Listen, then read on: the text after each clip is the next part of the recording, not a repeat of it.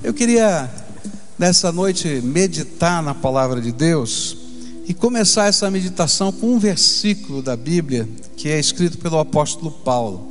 E esse versículo está lá em 2 Coríntios, é, capítulo 1, versículo 3, onde a Bíblia diz assim: Bendito seja o Deus e Pai de nosso Senhor Jesus Cristo, Pai das misericórdias e Deus de toda a consolação. É, esse texto veio ao meu coração quando eu estava pensando em que a gente ia conversar nessa noite e pensando no Dia dos Pais, né?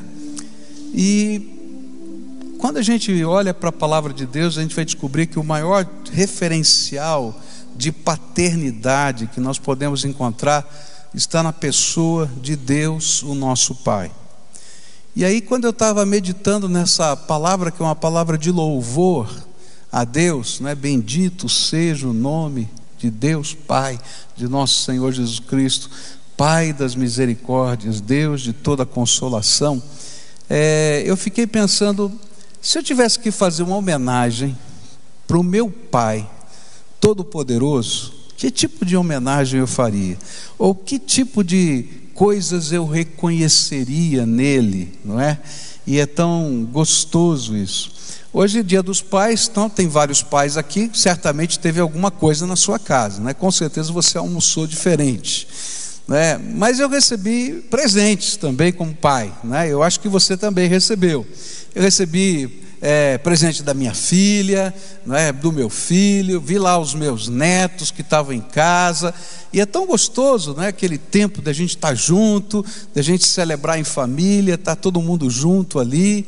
É, a minha esposa fez algo muito significativo, porque ela não sai mais da cama já faz bastante tempo, e ela ficou deitada na sala para participar com a gente desse momento e como se dissesse: Olha, eu estou aqui também por sua causa. E dentro dessas homenagens eu ganhei um quadrinho, tá? E nesse quadrinho tinha uma foto é, da semana do avivamento do ano passado, lá no estádio de futebol.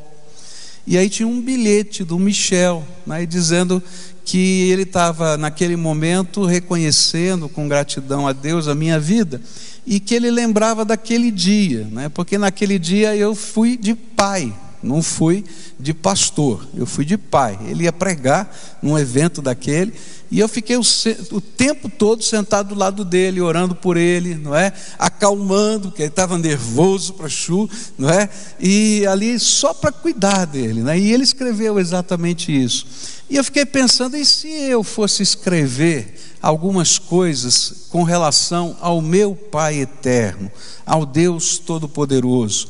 Coisas que eu posso viver na minha vida, sentir no meu coração, e coisas que a Bíblia revela a respeito desse Deus. E aí eu comecei a escrever algumas afirmações, tá? Então hoje o sermão é diferente do que você está acostumado a ouvir, que geralmente eu pego um texto e vou explicando esse texto mas na verdade hoje tem aqui algumas afirmações do meu coração em louvor a Deus. Eu estou aqui para dizer: Bendito seja o Deus e Pai de nosso Senhor Jesus Cristo, o meu Pai, não é? O seu Pai. E uma primeira razão que me veio na mente é que esse Deus que é Pai e que eu quero adorá-lo nesse dia e quero reconhecer, não só hoje, mas sempre, é aquele que me ama incondicionalmente. Ele me ama incondicionalmente. Eu me lembro de uma frase que eu ouvi, não é? Há muitos anos atrás, em que o autor escreveu, não me lembro o nome do autor, ele disse assim que se você é bonito nessa vida, não é? Você tem medalha de ouro, não é? Se você é rico, tem medalha de prata, não é? Agora, se você é pertence a uma família, não é? Você sempre tem a medalha de ouro, porque o Senhor, porque os seus pais, a sua família sempre vão ter essa consideração por você, simplesmente por existir. E Deus está dizendo exatamente isso para a gente na Bíblia e nos atos dele, que ele nos ama incondicionalmente. E lá em Efésios 2, versículos 4 e 5, está escrito assim: Todavia Deus, que é rico em misericórdia, pelo grande amor com que nos amou, deu-nos a vida com Cristo, quando ainda estávamos mortos em transgressões pela graça vocês são salvos. O que a Bíblia vai ensinar para a gente sobre esse Deus é que, para ser amado por Deus, eu não tenho que fazer nada. O que, que eu preciso fazer para ser amado por Deus? Só existir. E a Bíblia vai dizer para a gente que não importa, não é? É, o momento da história, porque a Bíblia diz que antes da fundação do mundo, Deus já nos amou. Tem um texto da Bíblia que diz que antes que o mundo existisse, Deus já sabia que você ia existir e Ele já tinha amado você. Tem outro texto da Bíblia que vai dizer que enquanto você estava sendo gerado no ventre da sua mãe, Deus se alegrava quando você ainda não tinha a forma que você tem hoje, na multiplicação das células. Eu não sei, quando toda vez que eu leio aquele salmo, eu fico pensando na minha emoção quando eu fui ver pela primeira vez, não é, o Michel ou a Kelly é, no ultrassom, né? Quem é pai, quem é mãe já sabe disso, né? Vai lá e passa. E naquele tempo, gente, não tinha ultrassom 3D, 4D como tem hoje. O médico passava lá e a gente via uma mancha, não é? E olha, a gente via aquela mancha assim e o coração já explodia e dizia oh, que coisa linda. Não dava para ver nada, era uma mancha, mas que coisa linda, né? E quando escutava escutava, não era nem ultrassom, escutava os batimentos cardíacos ali, rapidinho, né? Porque eles são bem agilizados, bem rápidos, a gente se derretia. E cada vez que eu leio o Salmo 139, eu fico pensando nisso, num Deus que antes da fundação do mundo já me amava, e num Deus que quando eu estava sendo gerado, não é? Ele já me amava.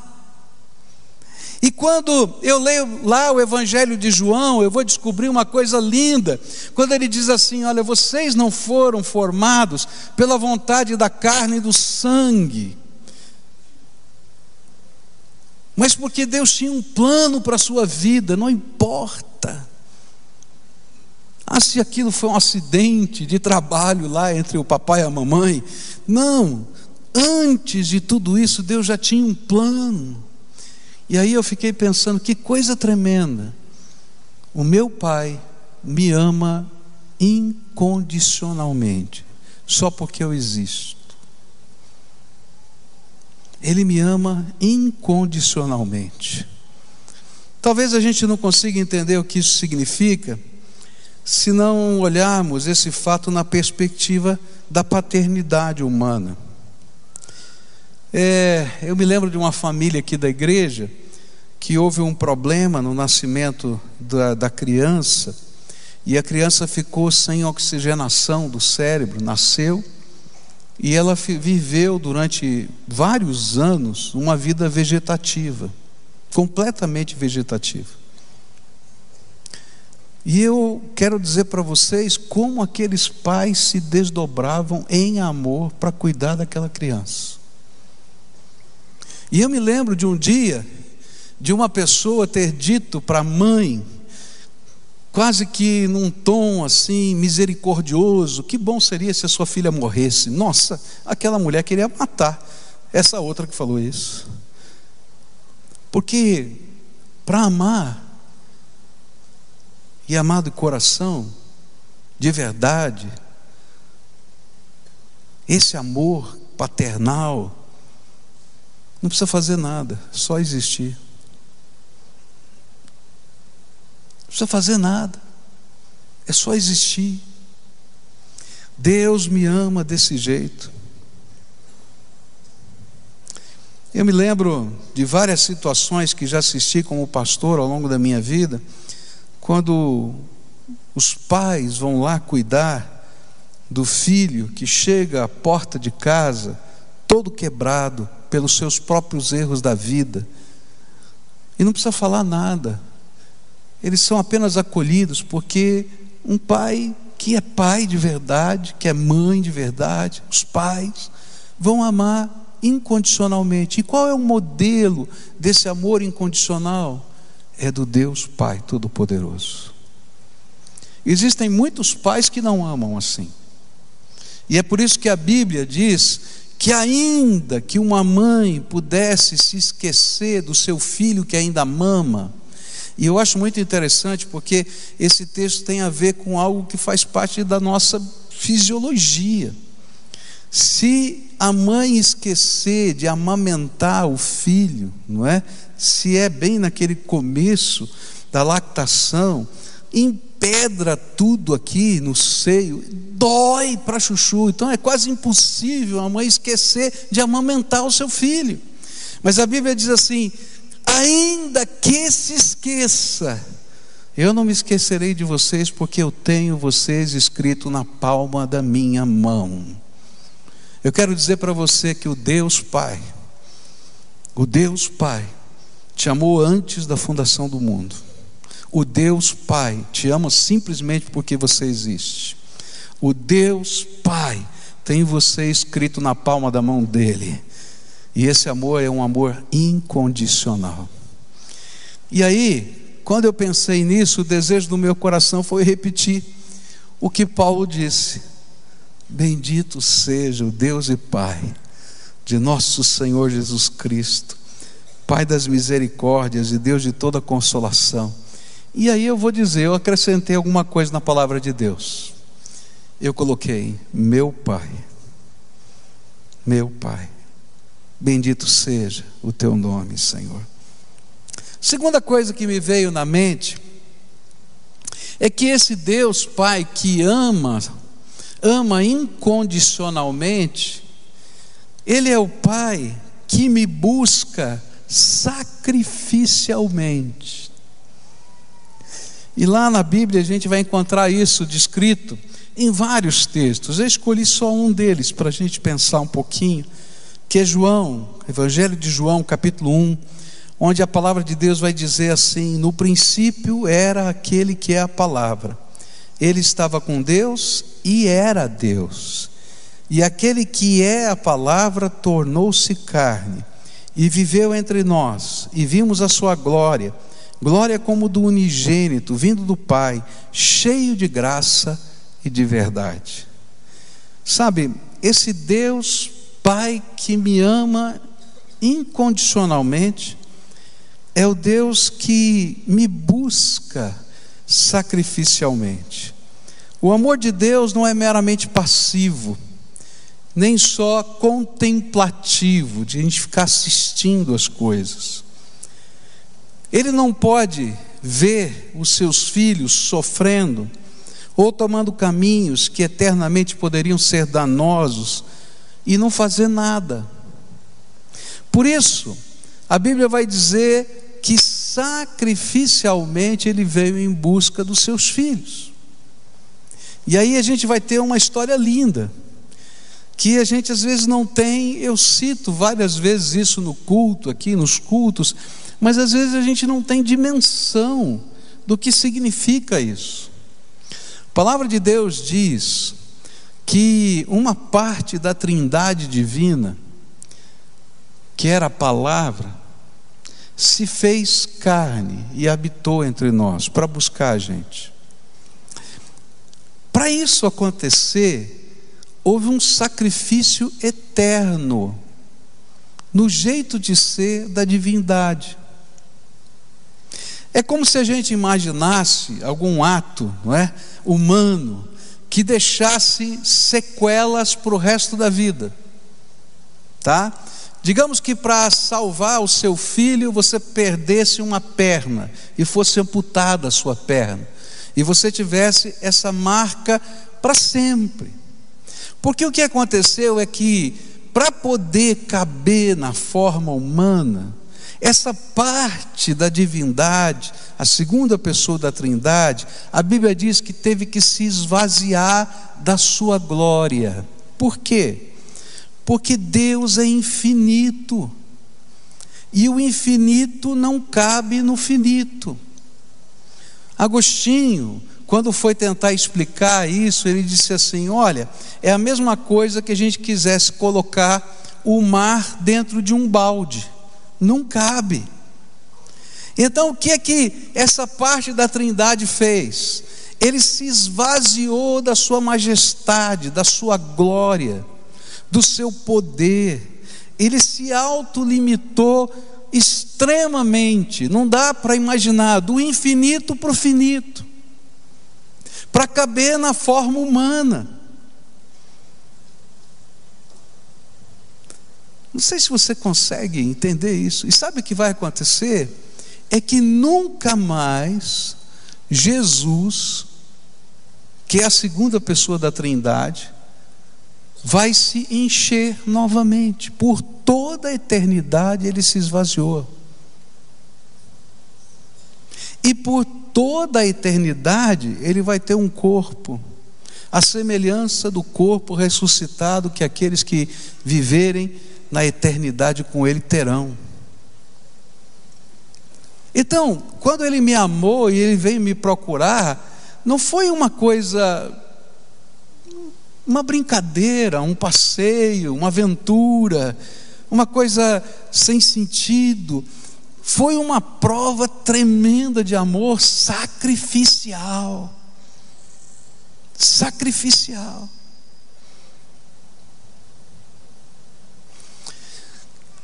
Há vários anos atrás eu li a história de um engenheiro da NASA que o seu filho nasceu com um problema nas, nas suas pernas por causa da, de, uma, de, uma, de uma medicação chamada talidomida, que era usada na década de 50 para enjoos né, das mamães, mas que pro, provocava deformações no feto e na criança. E ele nasceu com atrofias imensas nas suas pernas.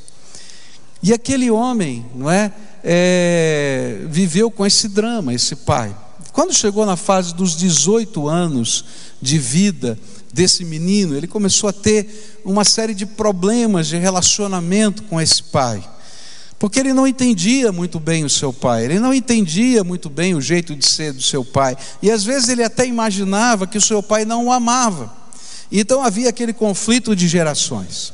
E um dia ele foi lá na garagem, isso foi lá nos Estados Unidos, ele foi lá na garagem, lá, eles guardam um monte de tralha na, na garagem, e ele começou a mexer em umas caixas, e começou a colocar os papéis dessas caixas no chão e abrir aquelas plantas enormes de engenharia, e não tinha nenhum foguete espacial, nada disso, sabe o que tinha?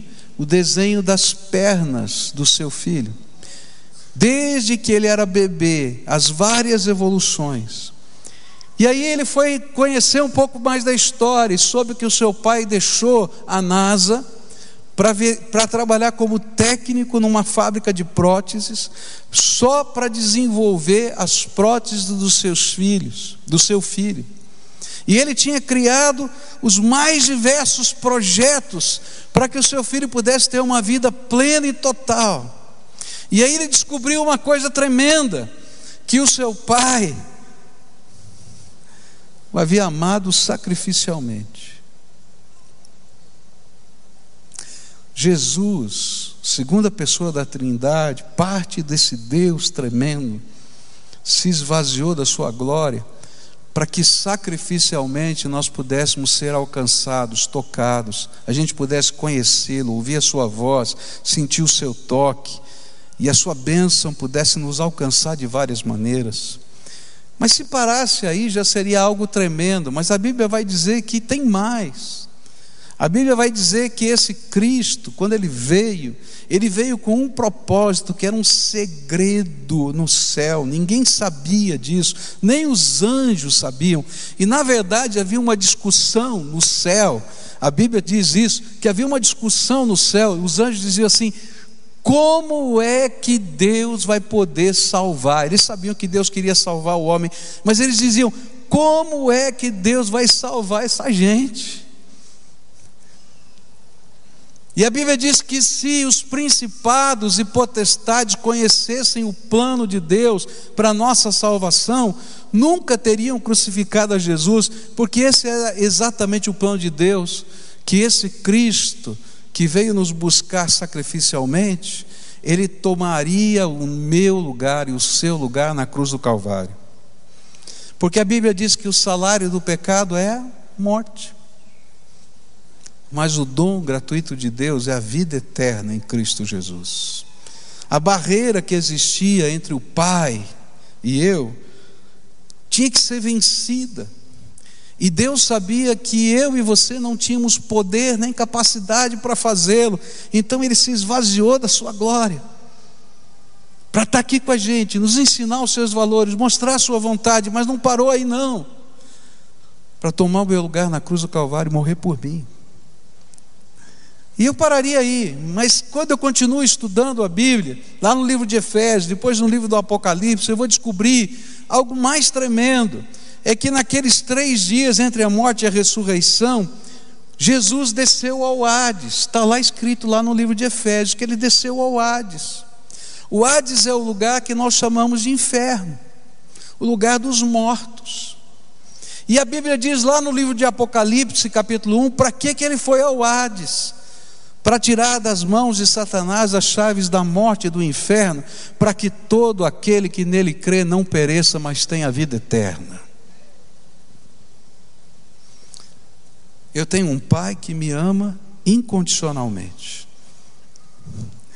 mas eu tenho um pai que me busca sacrificialmente, porque ele pagou sacrificialmente o que o que fosse necessário para que a gente pudesse estar aqui.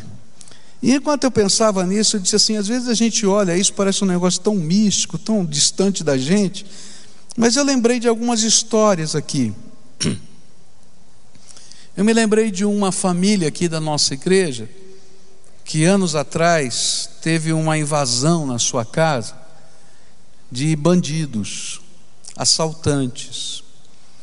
E esses assaltantes ah, imobilizaram a família e tal, etc. Estavam lá levando o que precisavam, queriam levar, e ele não fez nada, deixou isso acontecer. Até o momento em que esses assaltantes tentaram abusar da sua filha e da sua esposa. E naquela hora, aquele homem não pensou duas vezes. Ele se atracou com aqueles assaltantes e foi esfaqueado. Saiu dali para o hospital de ambulância esfaqueado. Acho que não foi de ambulância, foi socorrido por pessoas. Mas chegou lá esfaqueado. Por quê? Porque quando a gente ama alguém e a gente quer o bem dessa pessoa, a gente se sacrifica e não mede consequências. E quando eu olho para esse Deus Pai que eu estou adorando, eu descubro que Ele me amou dessa maneira. Eu já contei isso para vocês. Quando meu, eu era pequena, minha, minha irmã pequenininha estava andando, aprendendo a andar, ainda caminhando assim, devagarinho em casa, e a gente morava num apartamento, e a gente não se preocupava muito porque ela não tinha altura suficiente para abrir a porta, mas ela, ela cresceu. E aí ela abriu a porta, e bem de frente da porta eram aqueles apartamentos de quatro, cinco andares que, que só tem as, as escadarias logo de frente. E muito recentemente tinha uma menina de cinco anos falecido porque ela tinha é, caído no fosso das escadas, tinha um vão na escada, ela caiu e, e aí morreu ali no prédio. E aí a minha irmãzinha começou a caminhar na direção da escada. E o papai estava sentado do outro lado da escada. E quando ele viu a minha irmãzinha indo na direção da escada, ele saiu correndo e ele viu que ele não ia conseguir alcançar a filha. E ele deu um salto de goleiro, sabe aqueles saltos de goleiro? Agarrou a minha irmã e desceu de peito a escadaria. Ele se quebrou todo, ficou doente, de cama, todo roxo, tal, mas a minha irmãzinha não tinha uma marquinha. Quando eu lembro dessas coisas, eu fico pensando como elas são pequenas diante da grandeza do Pai que eu tenho, o Deus Todo-Poderoso.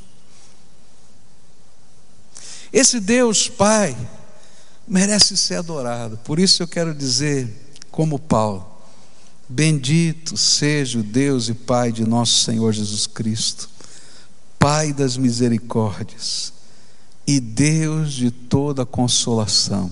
E eu vou acrescentar: meu Pai. Terceira coisa que eu aprendi aqui é que esse Deus que me ama incondicionalmente, me busca sacrificialmente, é o que me atrai insistentemente. Ele é o Pai que não desiste da gente nunca, nunca. E aí eu me lembrei de alguns trechos da palavra de Deus que se encontram no Evangelho de Lucas. O primeiro deles diz assim: Quando se aproximou e viu a cidade, Jesus chorou sobre ela e disse: Se você compreendesse neste dia, sim, você também o que traz a paz. Ou melhor, está faltando um trechinho aqui, né? Compreendesse nesse dia, você que traz a paz, mas agora isso está oculto que, é, aos seus olhos. Virão dias em que os seus inimigos construirão trincheiras contra você, a rodearão e a cercarão de todos os lados. Também a lançarão por terra, você e os seus filhos. Não deixarão pedra sobre pedra, porque você não reconheceu a oportunidade que Deus lhe concedeu. E aí continua dizendo em outro trecho de Lucas: Jerusalém, Jerusalém, você que mata os profetas e apedreja os que lhes são enviados, quantas vezes eu quis reunir os seus filhos, como a galinha reúne os seus pintinhos debaixo das suas asas, mas vocês não quiseram. Esse Deus não apenas nos busca sacrificialmente, mas ele é insistente. Porque Deus não pode desistir da gente. Não é natural para Ele. Por isso, enquanto você tiver um sopro de vida, Ele vai continuar buscando você insistentemente. E é por isso que a Bíblia diz que Jesus chorou diante da cidade de Jerusalém. Porque ele sabia o que aconteceria com aquela cidade no futuro. Ele sabia que ia chegar um tempo que aquela cidade ia ser destruída, o templo seria destruído, os judeus seriam espalhados pelo mundo, como foram até 1948. Ele sabia de tudo isso. E ele sabia, sabia também o que aconteceria com ele se ele entrasse na cidade de Jerusalém. E aqui está o contraste.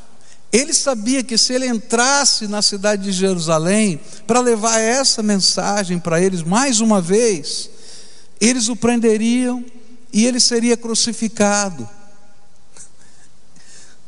Mas a Bíblia diz que ele não podia não deixar de entrar naquela cidade. Porque ele tinha que insistir mais uma vez.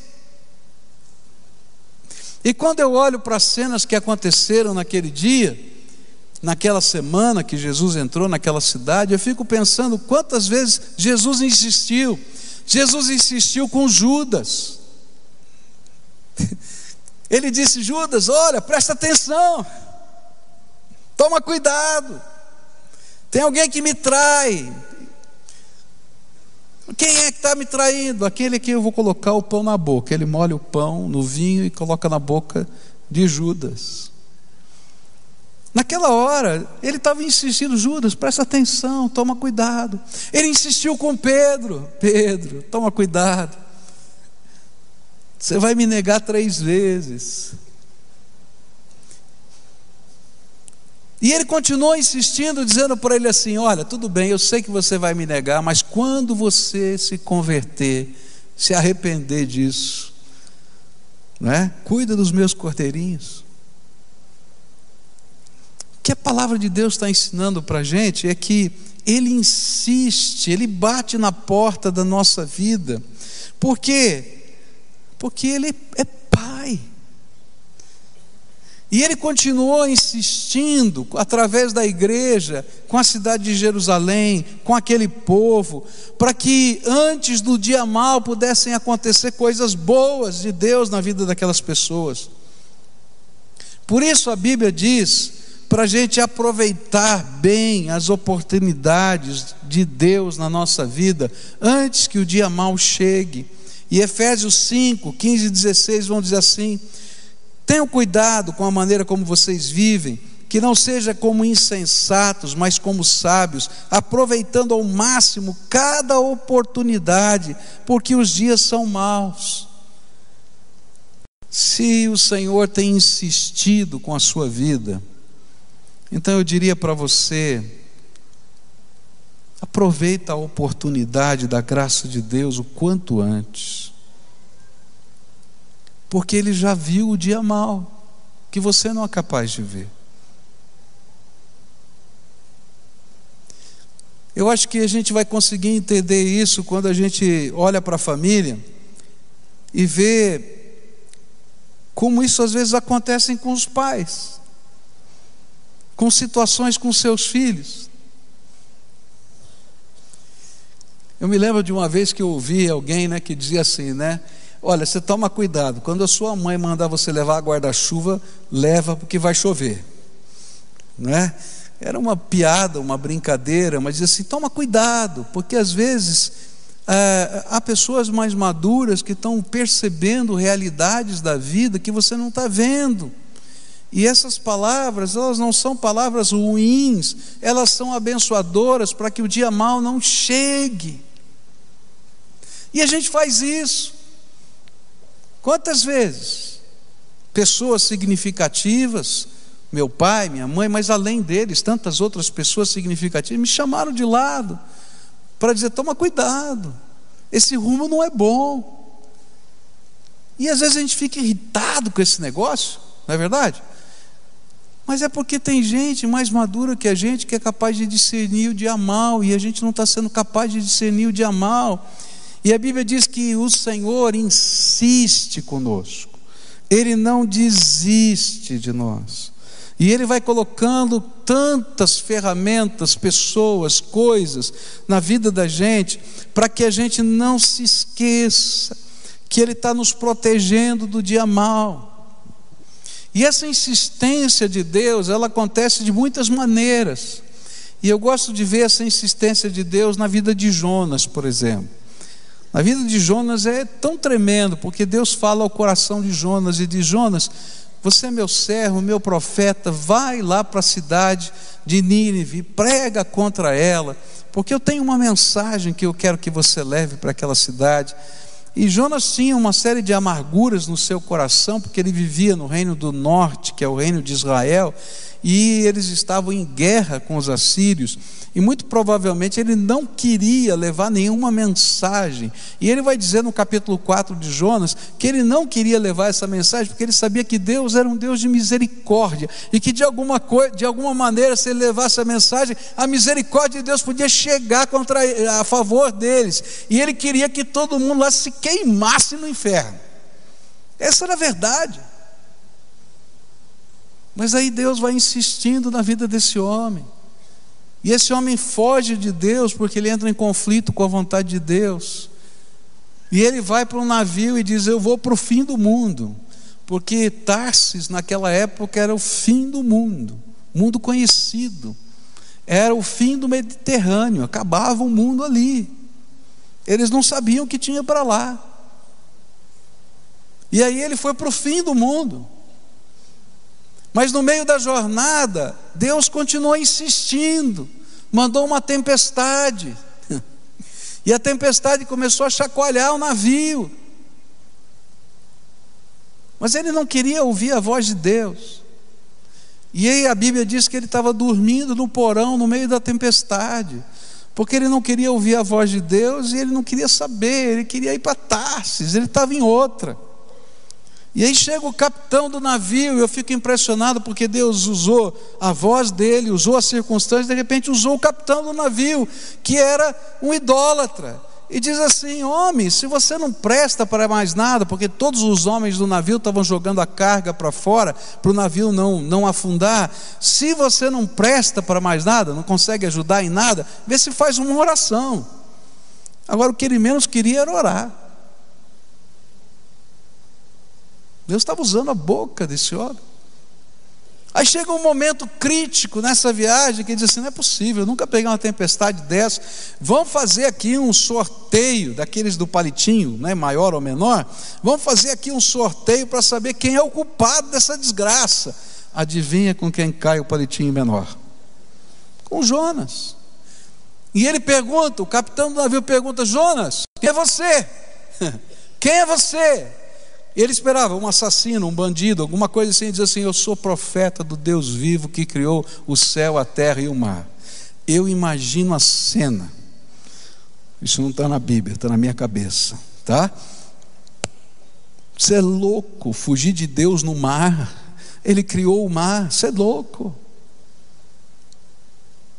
que, que eu faço com você? Me joga no mar que eu tenho que me resolver com Deus. E aí eles dizem: não podemos fazer isso com você. E eles remam, remam, remam, remam, remam, remam. E não conseguem. Aí chega uma hora e diz assim: olha, não conseguimos. E jogam. E a Bíblia diz que um grande peixe vem e o engole. Quando ele está envolvido nas águas no fundo do mar. E é interessante que ele faz a oração dele lá quando ele está envolvido nas algas no fundo do mar. Se você ler o capítulo 2, ele vai dizer: quando eu estava envolvido na, naquelas algas, né, eu vi a minha morte. E aí eu clamei ao Senhor. E o Senhor mandou um peixe. E deixou ele lá mais três dias no peixe, pensando na vida. Eu acho que Deus fez isso porque ele conhecia Jonas, porque tem uns cabras tão, tão cabeça dura que Deus dá umas lambadas e quando sai dali ainda faz de conta que não aconteceu nada. Então ele falou: fica mais três dias lá para ver se é de verdade. Sabe por que, eu estou falando isso? É porque não existe lugar no universo em que a gente pode se esconder do amor de Deus. E alguém vai dizer, mas isso é amor? É, é amor. A Bíblia diz que um pai que ama o seu filho, disciplina o seu filho. E se a gente é capaz de honrar um pai humano que disciplina o seu filho, porque depois a gente entende, na hora da disciplina a gente não entende, mas depois a gente entende o valor, quanto mais a gente não deveria honrar o Deus eterno que está trabalhando sobre assuntos eternos na nossa vida. Ele está falando de eternidade, não só de coisinhas aqui. Quando os nossos filhos eram pequenos, os dois, eu não sei porquê, eu acho que toda criança tem isso, mas os dois, nossos dois tinham. Eles adoravam querer colocar a mão no fogo. Tinha lá um fogo, uma, uma chapa quente, um negócio. Eles vinham lá doidinho para pegar. E a gente dizia: não, isso aqui machuca, queima. E aí o que a gente fazia? Várias vezes a gente fez isso. A gente dava uma palmadinha. Por que, que a gente dava a palmadinha? Porque a palmadinha que a gente dava era muito mais fraca do que uma queimadura que pudesse vir sobre aquela criança. E na verdade era muito mais um símbolo do que algo dolorido. Eu quero dizer para você que quando Deus está fazendo essa obra na nossa vida insistentemente, Ele está sendo como aquele pai que ama e diz: Não, não vou desistir de você, não. Você pode se esconder onde você quiser, que eu vou atrás. E quando eu pensei nisso na minha vida, o desejo que veio ao meu coração foi dizer: Bendito seja o Deus e Pai de nosso Senhor Jesus Cristo Pai das misericórdias e Deus de toda consolação. E eu acrescentei: meu Pai. Meu Pai. E eu queria terminar dizendo para você que esse Deus, Ele é bendito, porque Ele é o Pai das misericórdias e Deus de toda consolação. E eu quero adorá-lo porque na jornada das nossas vidas, esse Deus que nos ama incondicionalmente, esse Deus que nos busca sacrificialmente, esse Deus que não desiste de nós, que é insistente, né? Que vai lá insistir na nossa vida, é aquele que nos consola de uma maneira irresistível, irresistivelmente.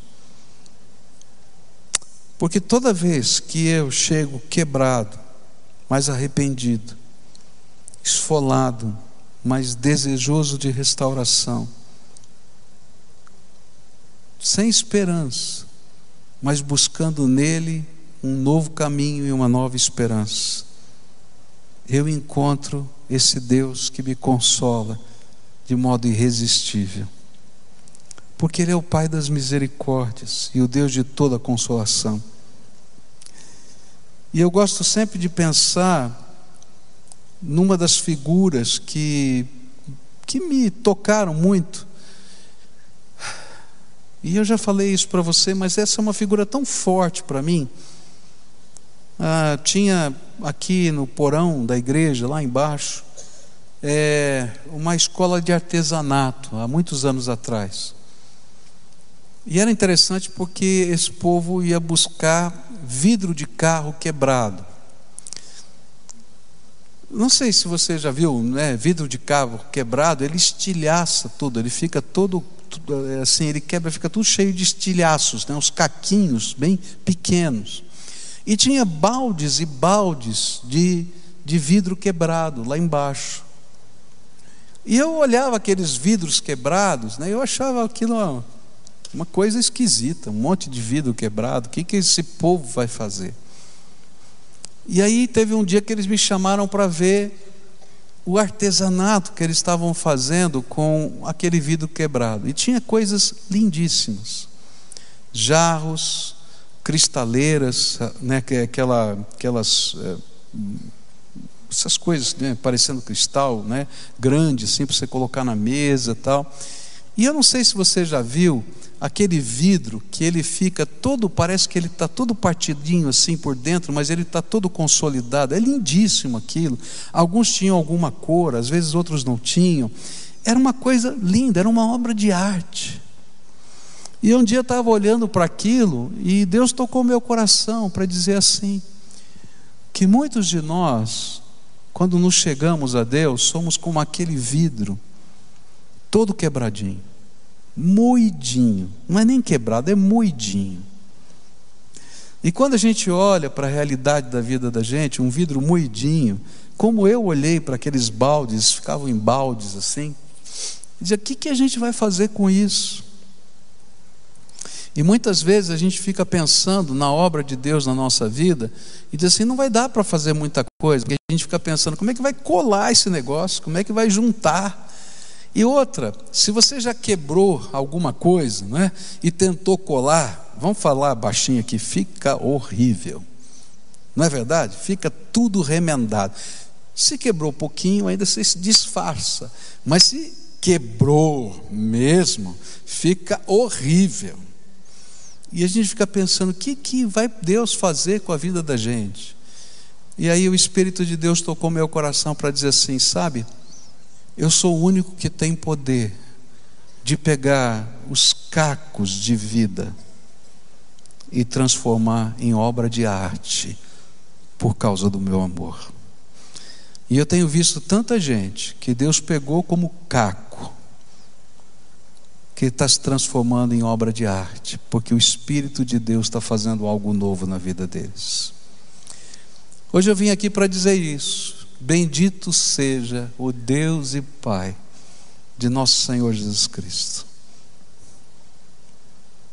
Deus das misericórdias, Pai das misericórdias e Deus de toda consolação, meu Pai.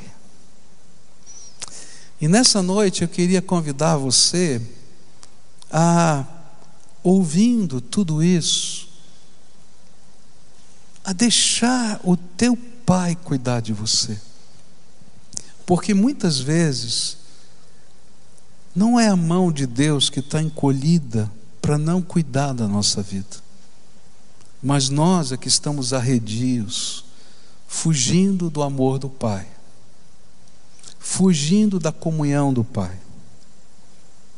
E uma das razões por que a gente foge desse amor e dessa comunhão é porque a gente sabe que esse Pai, justamente porque Ele conhece todas as coisas, Ele tem um plano para a nossa vida, um propósito para nós. E nós não queremos que Ele interfira nos nossos planos e nos nossos propósitos. E aí a gente foge para Tarsis, vai para o fim do mundo. Só que lá não é o nosso lugar. Ou a gente vai para uma caverna, como Elias foi, mas o Senhor vai dizer para Elias: Elias, não é aí o teu lugar. E a gente tem que deixar o Espírito de Deus trabalhar na nossa vida e fazer transformações em nós. Como eu preciso desse Pai, todo dia na minha vida. Como eu preciso da, da intervenção dele na minha vida todo dia. Como eu preciso da sua orientação, da sua sabedoria.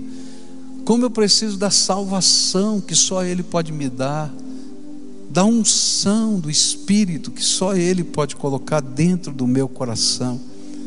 Esse Pai é presente, não é ausente, não. Né, na homenagem que foi feita aos pais, eu não sei se passou hoje à noite, passou a homenagem? Não passou, né? Que foi feita de manhã é, tinha uma das menininhas assim que amava muito o pai, mas que sentia muita saudade porque o pai morava numa outra cidade, não é? E eu fiquei pensando, puxa, que difícil isso. E essa é uma realidade brasileira. Tem tantas situações assim. Né? Tem gente que não quer mais comemorar o Dia dos Pais por causa dessa realidade.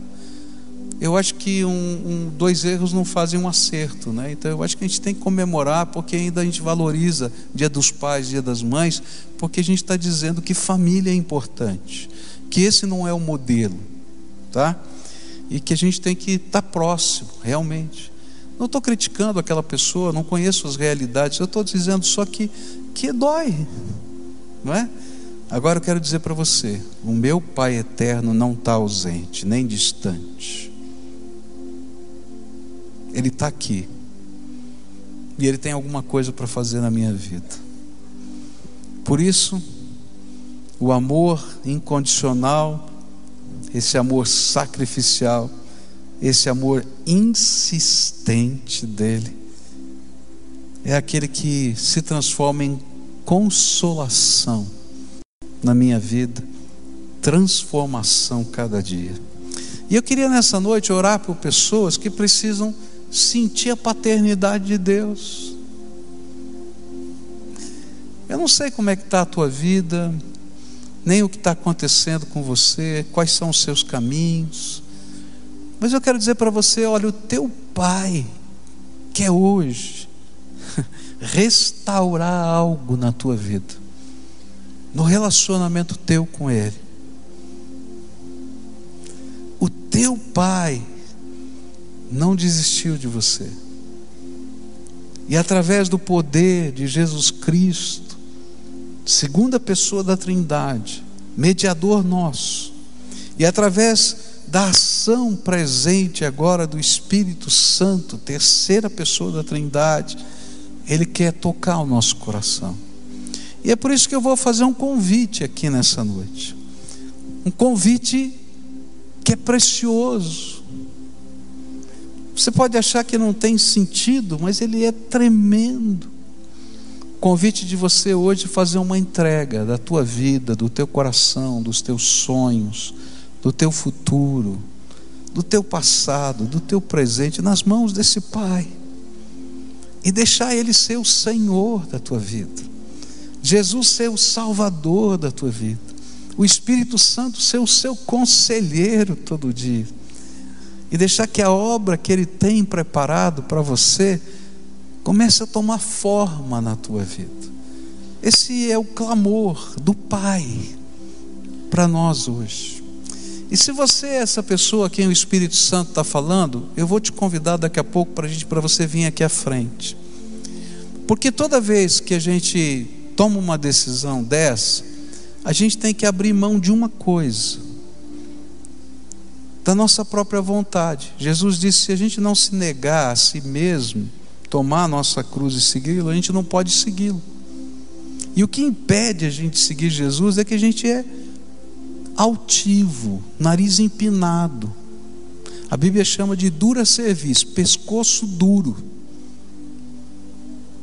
E a gente tem que se inclinar desse lado. Jesus, pode me dizer como é que eu tenho que viver? E aí a gente, ele começa a nos orientar. Ele continuará sempre perto de você, porque ele não vai desistir de você, você está perdendo o melhor. E vai chegar um dia em que o tempo, o tempo da oportunidade vai passar, e o dia mal chega para todos nós. Então, antes disso, aproveita a tua oportunidade. E eu convido as pessoas para virem à frente, porque não se engane.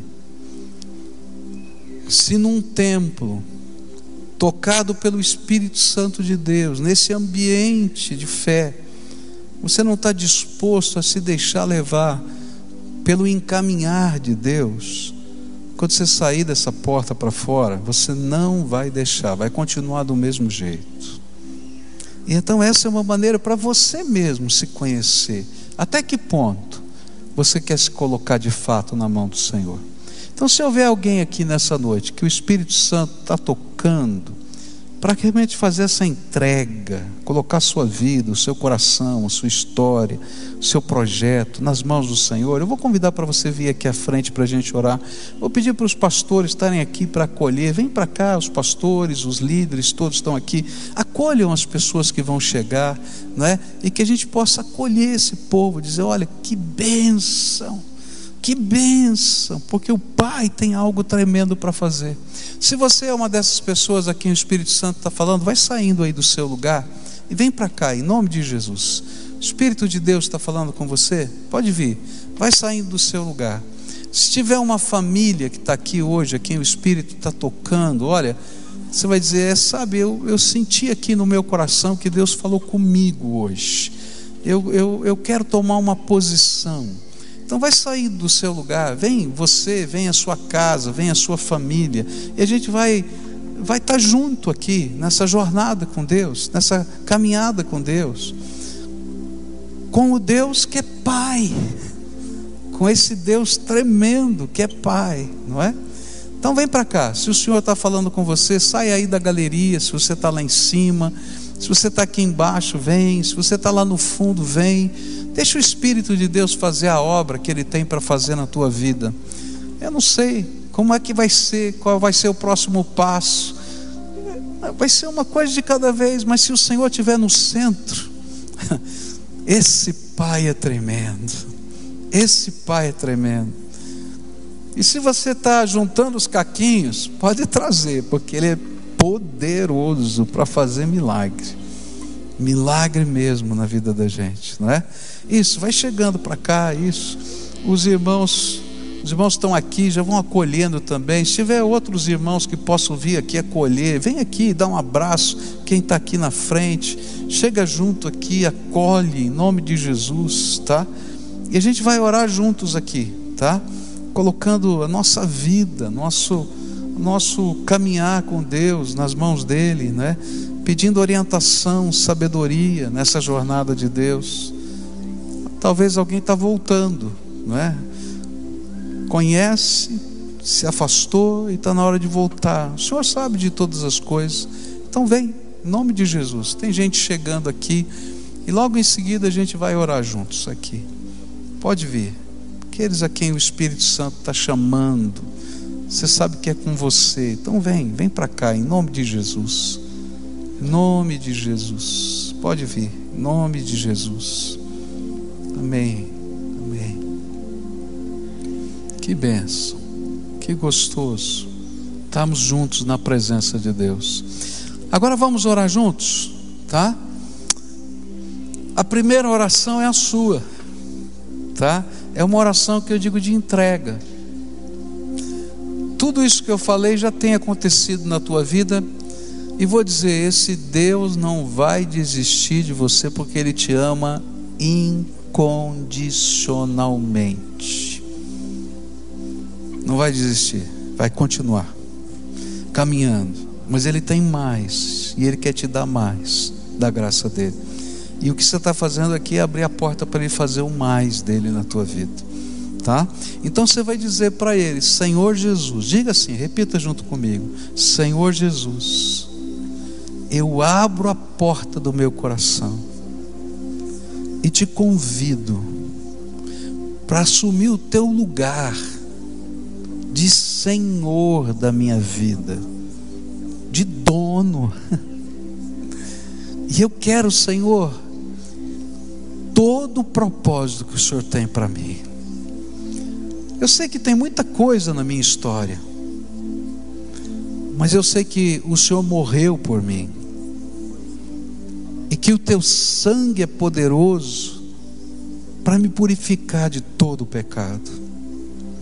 Eu sei que existem muitas batalhas, algumas que são até demoníacas, mas o Senhor é poderoso para quebrar todo o ataque de Satanás contra a minha vida. Por isso eu quero estar na palma da mão do Senhor. Me acolhe, porque eu quero te acolher. Em nome de Jesus. Amém. Agora eu quero orar por você. Pai querido, a tua palavra diz que o Senhor abriria janelas dos céus e derramaria do teu Espírito Santo sobre todo aquele que te invocasse. E eu quero te pedir agora, Senhor, faz isso. Começa a abrir as janelas dos céus e derramar o teu Espírito Santo sobre esse teu povo de maneira abundante. Que eles sejam, Senhor, revestidos, Senhor, como se o Senhor estivesse derramando um óleo lá do céu que caísse sobre a nossa cabeça, escorresse pelo nosso corpo até chegar ao pé. Que esses teus filhos sejam cheios do teu espírito, selados pelo teu espírito, envolvidos pela tua graça. E eu quero te pedir, Pai, em nome de Jesus, o teu filho, Pai, caminha com eles, caminha com eles, e que cada dia, cada dia, o Senhor faça deles, Senhor, um milagre. Eu não estou pedindo para o Senhor fazer apenas um milagre neles, ainda que eles precisem dos teus milagres, mas que eles sejam um milagre do Senhor a cada dia. Reveste, Senhor, a casa deles do teu poder, o coração deles da tua alegria, a sabedoria do alto esteja sobre eles, que o Senhor renove, Senhor, as forças, que o Senhor consolide a fé e que a graça do Senhor se revele na fraqueza deles. É aquilo que nós oramos no precioso nome de Jesus. Amém e amém.